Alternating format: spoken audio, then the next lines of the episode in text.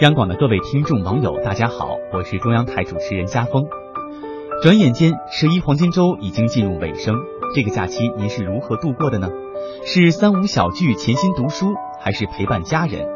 无论你选择何种方式，相信在这个七天当中，您都会有不同程度的收获。随着假期的结束，返程是不得不提的一个话题。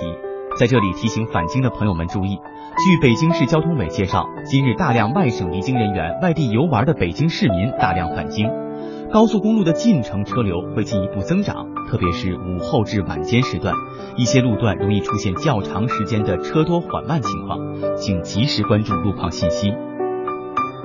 明天就是十一长假后的首个工作日了，经历了长假旅途的奔波之后，再度回到工作岗位上，您是否会有些不适应呢？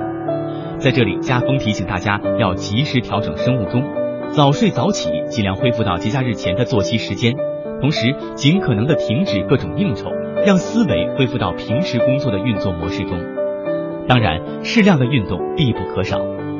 好了，最后祝愿大家以一个良好的精神状态、饱满的工作热情，投入到节后的第一天工作当中吧。祝大家晚安。